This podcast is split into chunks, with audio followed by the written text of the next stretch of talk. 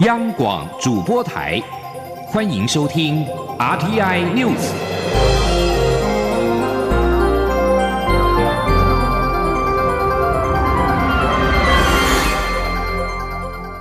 听众朋友您好，欢迎收听这节央广主播台提供给您的 RTI News，我是张顺祥。西伯利亚医院的副主任医师二十一号表示。俄罗斯医护人员已经反对反对派领袖纳瓦尼亲人要求，同意以医疗为理由，将纳瓦尼自西伯利亚的医院撤离到德国就医。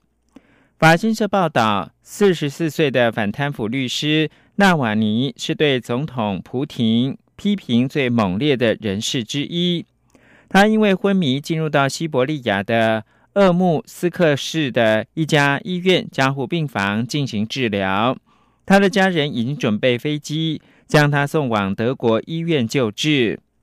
鄂木斯克市的医院副主任医师卡林宁钦科告诉记者，不反对将他转往别家医院，他亲人指定的医院，并且表示纳瓦尼的状况已经稳定下来。他的妻子跟兄长担冒风险将他转院。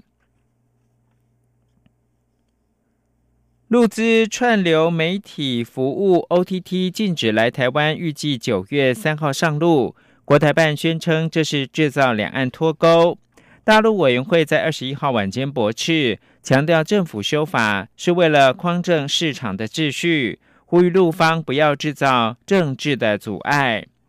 经济部十八号正式预告，在台湾地区从事商业行为禁止事项的项目表，把代理或经销中国 OTT 及相关商业服务纳入到禁止的范围。预告期满之后，将在九月三号正式的上路。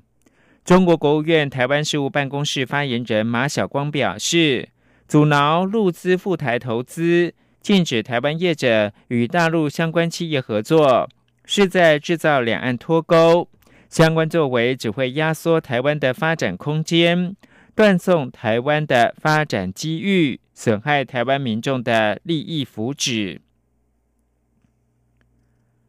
此外，中国科技部锁定台湾资讯科技等领域人才，公布交流计划，宣称提供每个月超过新台币六万元的津贴。陆委会强调。学者专家应该要遵守政府政策以及相关的法令，防范重要的科研成果外流。陆委会并且重申，政府已经在两年前发函要求各公司立科研机构及大学院校现职专任教师及相关人员，未经许可不得参与陆方各项国家基金及重点研发计划。政府会持续的关注。了解个案具体的情况，若发现有违反相关规定的情形，将依法查处。中国科技部二十一号公布二零二零年台湾青年科学家交流计划，其中表示提供十个名额，每个人每月可以领人民币一点五万元，折合新台币大概是六点四万元的津贴，道路进行不少于六个月的交流。优先资助的领域是卫生健康、生态农业、信息科学，也就是资讯科学。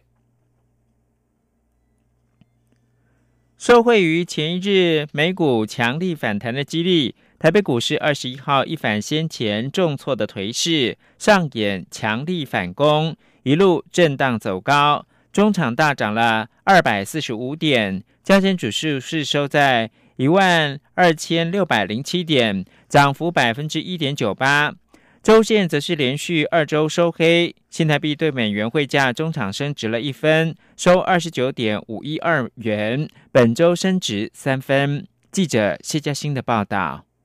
武汉肺炎 （COVID-19） 疫情持续，全球经济前景不佳。台北股市本周先涨后跌，尤其二十号受到美国制裁华为风暴扩大冲击，大盘重挫四百多点。所幸二十一号在美股纳斯达克指数再创历史新高的激励下，台股跳空开高，并由台积电、联发科领军，各类股齐扬，大盘一路震荡走高，中场上涨两百四十五点。收在一万两千六百零七点，收复一万两千六百点关卡，涨幅百分之一点九八。不过因前日回档幅度太深，使得周线连续两周收黑，本周下跌一百八十七点。分析师指出，近期台股位居高点，回档压力大，在历经二十号的重挫后，本日虽然回涨，但成交量缩小，呈现价量背离的格局，能否化解此次的回档危机，需看下周能否补量收红。资深分析师李永年说：“这次跌下来，其实我们可以看到，就外资呢正在卖方，那对于这个我们台湾股市呢，还是会产生一些压力的。所以接下来呢，除了看外资之外，那呃还有一个就是要看国安基金是不是能继续进场护盘呢？汇市部分，新台币对美元汇价本日延续升势，中场升值一分，收在二十九点五一二元，本周则升值三分。中央广播电台记者谢嘉欣采访报道。财政部长苏建荣表态，愿意硬着头皮想想，营所税能否降到百分之十七。国民党立委曾明宗认为。若要降税，政府应该提出精密的评估，不能够把税制当儿戏。民进党立委郭国文也说，不应该以短期疫情因素作为税制调整的考量，以免造成税制浮动。调降营所税必须要审慎的评估。请听央广记者刘玉秋报道。工商协进会呼吁政府在疫情期间调降银所税到百分之十七，获得财政部长苏建荣回应，硬着头皮再想想。外界解读为有降税的可能性。国民党立委曾明宗认为，过去国民党执政时期的银所税是百分之十七，民进党执政后调整为百分之二十，若马上又要调回百分之十七，必须说明清楚，不然蔡政府你把税改当着如同儿戏啊。那我希望说，假设要做这样改的话，要马上又转弯转回去，你必须有一个精密的评估，对整个产业的需要、对税收的影响等等，要有一个很精确的评估。民进党立委郭国文也指出，降税对制度面有长久的影响。银所税好不容易从百分之十七调到百分之二十，以台湾目前税收普遍低的情况下，工商协进会的诉求能引发社会共鸣的程度不高。税制调整也不该以短期因素作为考量，必须审慎评估。政府对企业纾困已经砸了那么多钱的情况之下，你又要把一个长期的那个税金的制度做调整。那如果将来那个疫情过后，你是不是要再调回来？难道把银所税变成一个浮动的一种税制吗？哎，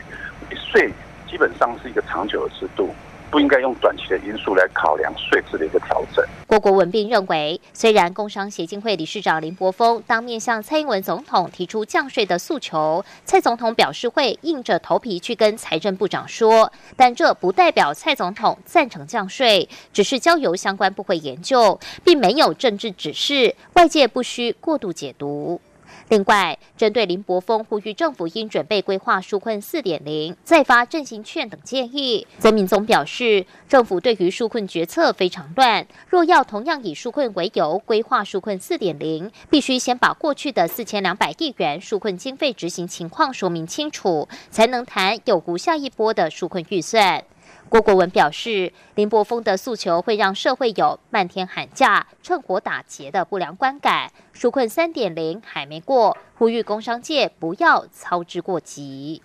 中广电台记者刘秋采访报道。铁路警察案到吸毒弑母案凶嫌被判无罪，引发社会的讨论。司法精神医院的规划进度也受到了关注。政务委员林万益在二十一号表示，已经率领相关部会探勘若干的地点，新建或者是既有设施改装成为司法精神医院都有可能。但是从既有设施改装比较快，他正在盘点不同方案的优缺点、预算等等，即将向蔡英文总统跟行政院长苏贞昌报告，很快就会有结果。王维婷的报道。筹设司法精神医院已经讨论多年。政务委员林万益二十一号受访时表示，之前已经和法务部、卫福部实地探勘过地点，近日就可确定后续新建与人力等资源配置规划。林万益表示，司法精神医院未来将由卫福部和法务部共同主责，但是两部会必须分工合作。强制治疗是卫福部专业，而保安戒护则是法务部的权责。则林万益说：“司法精神医院呐，终究还是个医院呐。医院需要非常呃专业的精神医疗团队哈。那这个是为我比较熟练呐。但是司法精神医院不管是啊，到时候收治一些呃无刑责的，或者说减级刑责，但是判强制医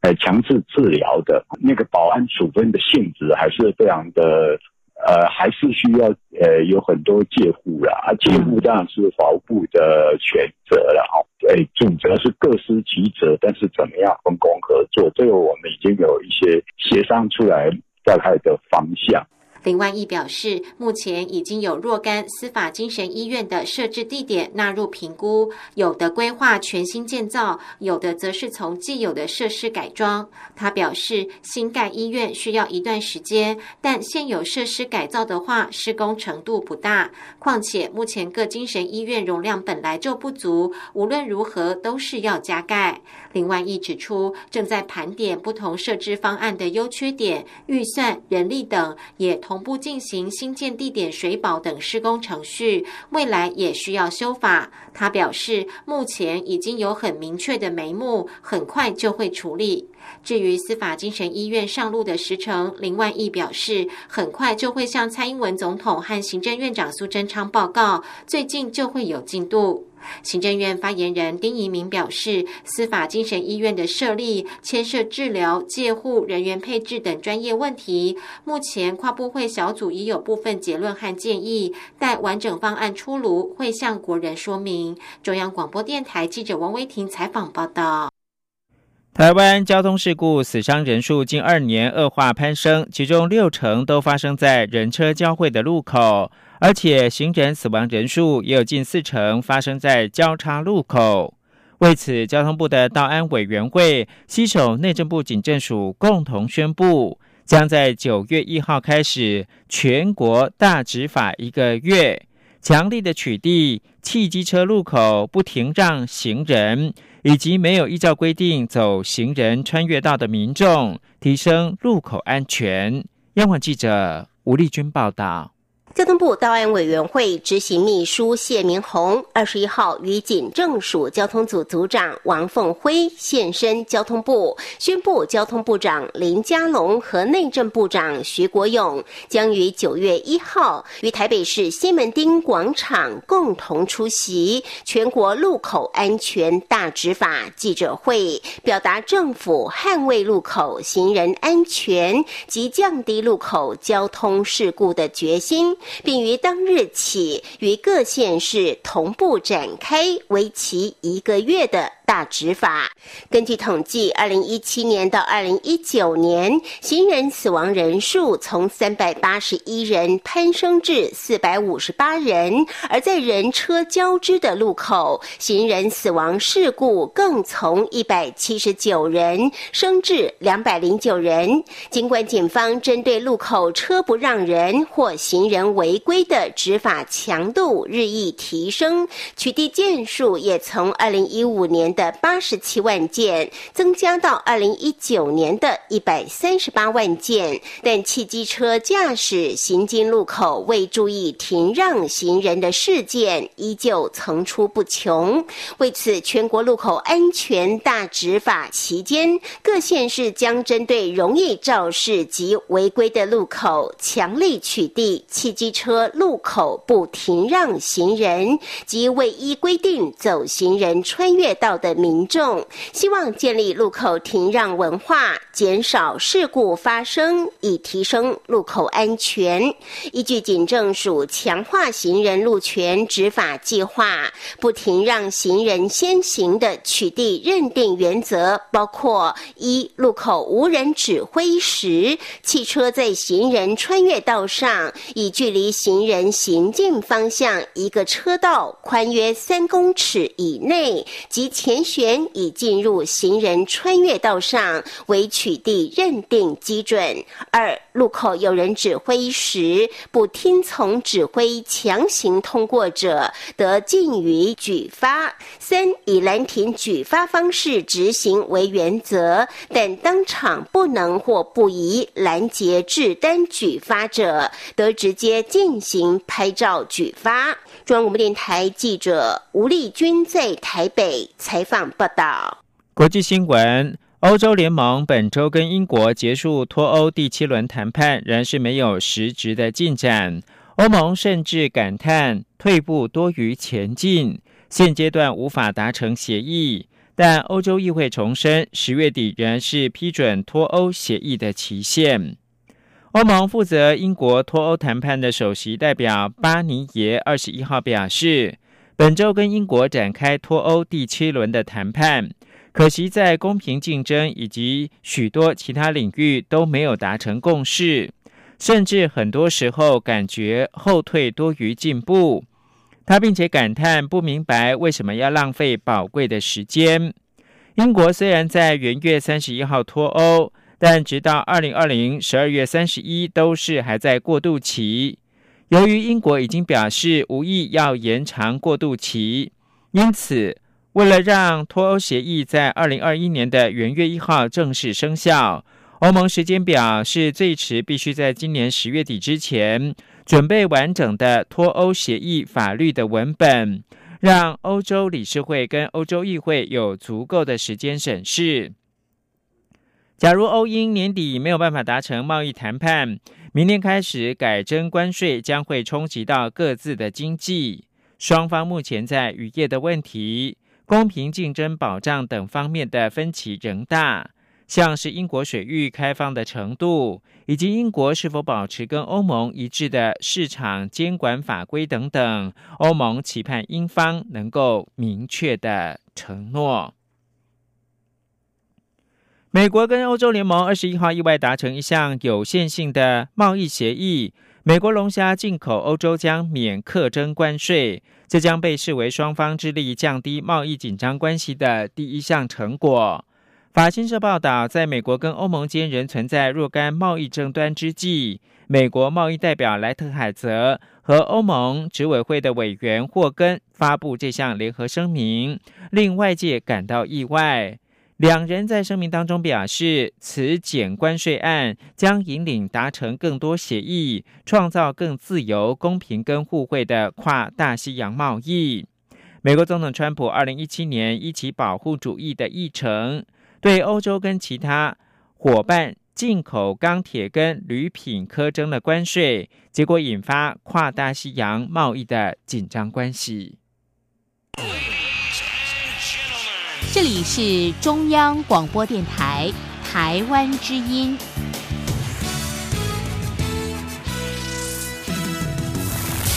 现在是台湾时间清晨的六点四十八分，我是张炫祥，继续提供新闻，关注 COVID-19。世界卫生组织的秘书长谭德赛在二十一号表示，全球对二零一九冠状病毒疾病大流行掌控应该能够在两年之内达成。较二指一九一八年流感大流行速度快。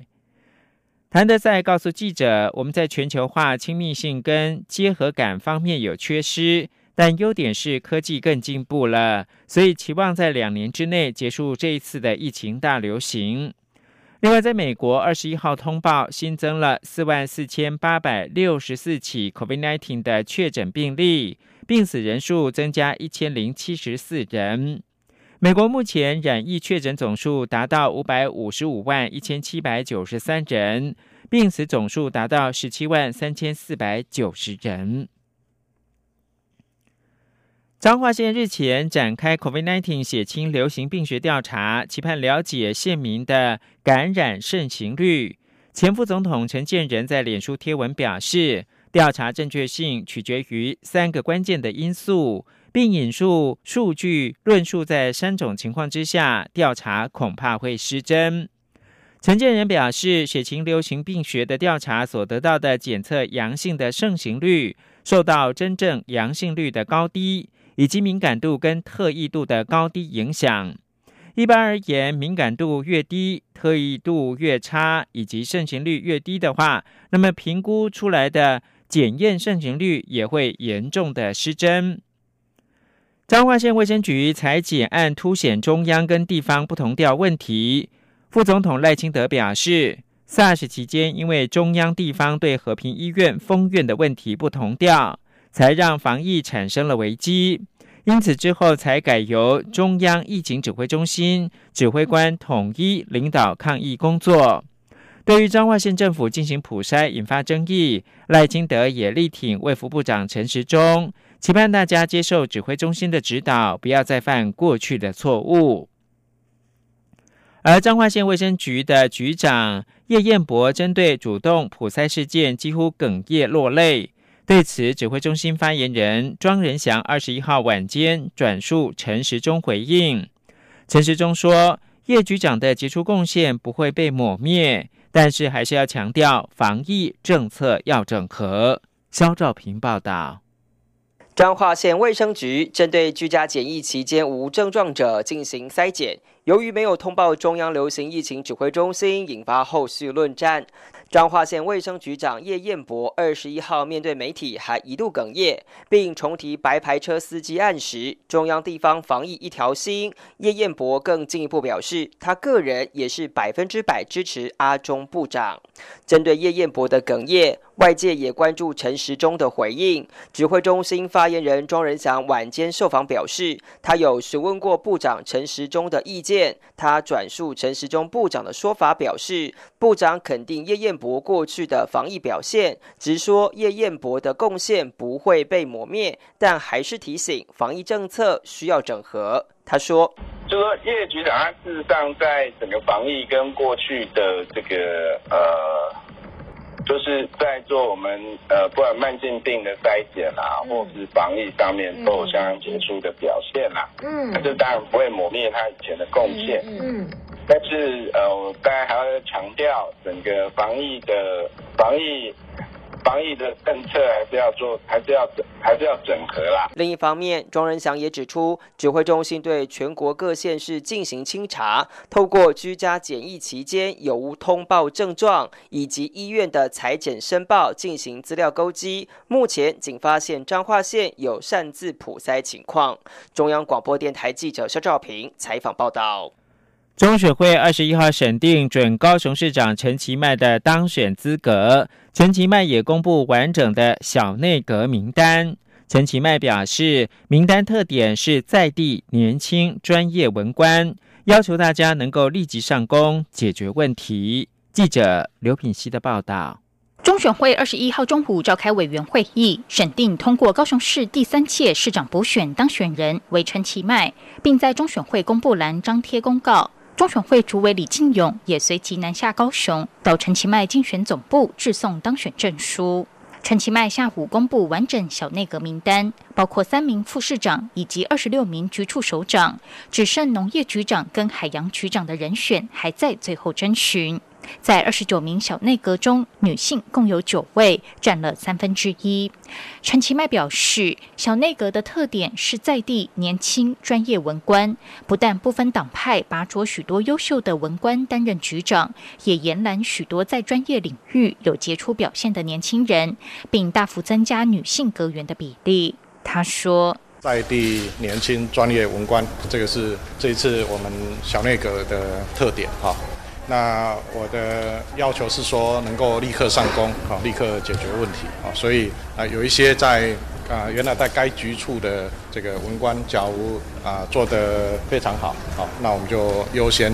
啊能够让我们的文官来担任局长的工作，能够啊全力的推动市政无缝接轨。陈其迈表示，他也从中央借将，像是出任财政局长的陈永胜，原本在财政部赋税署工作，他的专业跟协调能力都相当好。出任经发局局长的民进党发言人廖泰祥，具财经背景，主攻大数据。他也延揽他的熊中学弟，现任熊中校长谢文斌掌管教育局，推动教育改革。他并透露，当初布局小内阁时，谢文斌就是不二人选。此外，陈其迈指出，新闻局长由民进党政策会前首席副执行长董建宏出任，两人在民进党政策会时就很熟识。董建宏相当关切高雄的发展。陈其迈下周一就要走马上任。他表示，明后天的假日会安排一些简报，让这些局处首长赶快进入状况。他自己也会把市政相关资料再复习一遍，盘点未来施政其成与目标。央广记者刘品熙的采访报道：新北市五所新住民学习中心将从八月三十一号开始，首度推出线上课程，一共规划是果冻花。糕点烘焙、口腔保健、防诈骗以及法令宣导等五门课，鼓励更多新住民在防疫期间能够线上学习，并且可以透过重复观看提高学习效果。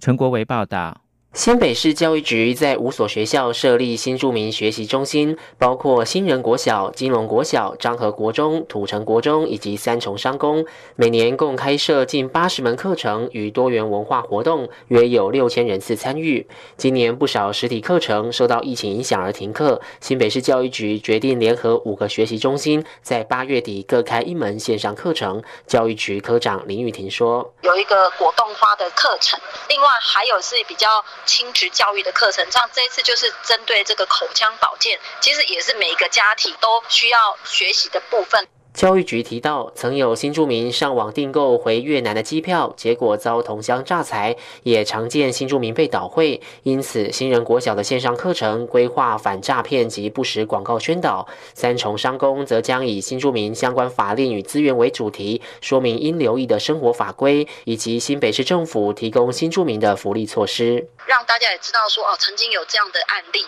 那也让我们在日常生活中对于金钱或者是生活上。的一些购物的部分，可以多做一些更谨慎的评估。林玉婷说，新北市新住民可上网报名各新住民学习中心的课程，相关课程之后都能在线上随时随地反复收看，或上新北市新住民好学平台点选影音课程进行线上学习。中央广播电台记者陈国伟新北采访报道。国光剧团今年届满二十五周年，推出一系列的演出。本周六日将在台湾戏曲中心推出小巧精致的国团庆公演金昆专场，让剧迷能够近距离的关系一享金昆声腔之美。江昭伦报道。国光剧团今年上半年因为疫情缘故，以致下半年出现报复性演出。二十二、二十三号两天，国光剧团艺术总监王安琪就规划了团庆公演金昆专场，一场为纯粹的皮黄唱腔，另一场则展现京剧腔调多元的特质。王安琪说：“这两天的京剧专场呢，又有一点不同，有一天是纯粹京剧的西皮二黄，好皮黄唱腔的专场，另外一天礼拜六晚上，哈，呃，我特别安排了。”呃，京剧含梆子腔、含昆腔、含吹腔，好来这几出不同的戏组合在一起，展示京剧是一个腔调多元的戏剧类型。王安琪指出，这次京昆专场选择在台湾戏曲中心小表演厅演出。过去国光剧团主要是利用该场地提供青年演员演出的机会。但这一回，包括唐文华、刘海苑、温宇航等一等演员都将有强演演出，与青年演员林庭瑜、林嘉玲等携手同台，共同体现代代相传的国光精神。国光剧团团长张玉华表示，国光长年以来一直在规划剧目以及新编剧码上，致力提供观众欣赏金昆艺术的不同视野，也感谢观众大力支持，让传统艺术之美不寂寞。中国电台记者张超伦台北采访报道。土耳其总统埃尔多二十一号宣布，钻井船“征服者号”在黑海发现了三千两百亿立方公尺的天然气储存。目前在二零二三年开始对市场供应黑海的天然气是目标。埃尔段的女婿，也就是国库跟财政部长阿尔巴拉克先前表示，这样的一个发现将会翻转土耳其的经济，使他远离赤字，出现盈余。以上新闻由张炫翔编辑播报。